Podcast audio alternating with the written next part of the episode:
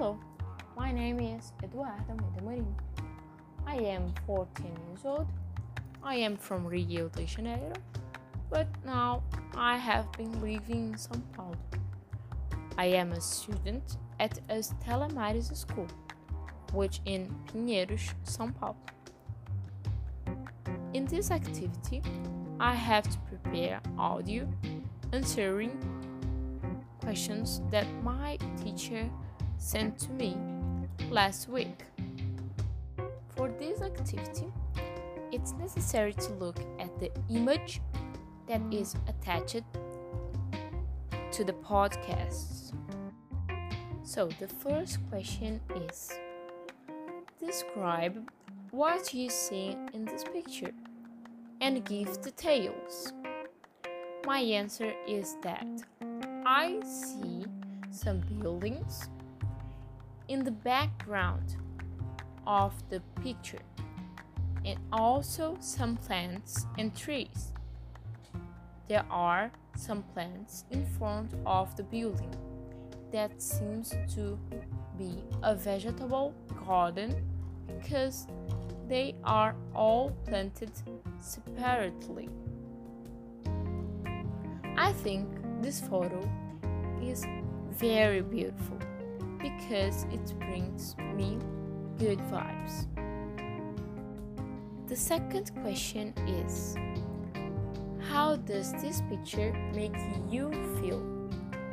My answer is that I think it's very relaxing and it makes me feel as if I were in countryside because I do like and the good feeling it brings.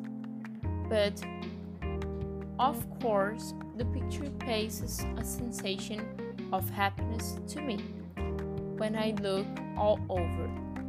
I notice that everything has the hand of the man. The buildings, the gardens, the flowers, and etc. But I prefer the big city with the appearance of the countryside than the opposite. We can't forget about the question number three is which things in the picture are natural and which are man made? Of course, the trees were planted by man but it seems natural, and the buildings certainly were built by man. Question number four What natural places make Earth beautiful? As far as I know, the tropical forests and the islands are among the most beautiful things on the planet. The bad thing about it is that man is destroying our natural resources and this is causing global warming. There is a big polemic that warming on the planet is not provoked by man and not by natural evolution. Some people say that's like the ice age. Now, the planet is starting another age, maybe the fire age. This is only my opinion. The last question is what are some beautiful places made by people? All seven wonders of the world are fabulous, but I highlight the Terracotta Army and the walls of China, both in China. I would like to visit all of them but it is too expensive.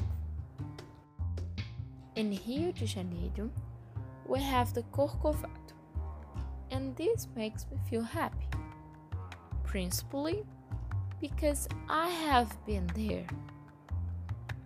The Christ statue is on a very high mountain near a preserved area. It is called the Paineiras. From it, you have a beautiful view. My favorite part of the trail is the Chinese view. It is a very romantic point.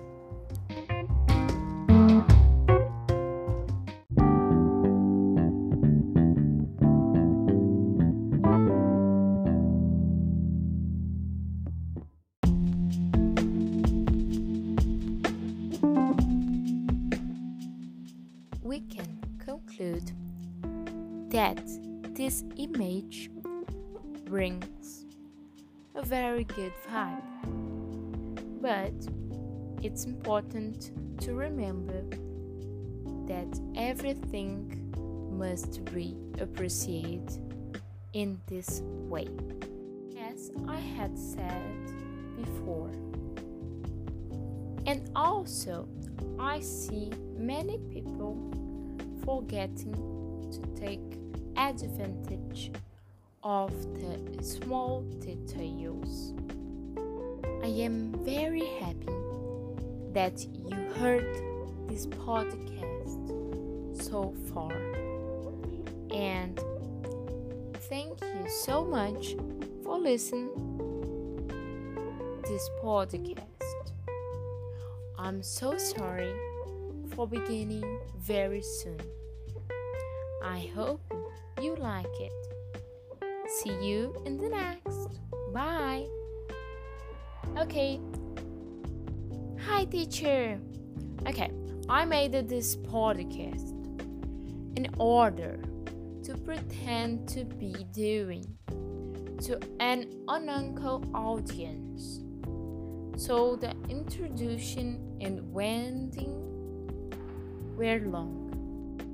So, thank you so much for listening and have a good day. Kisses.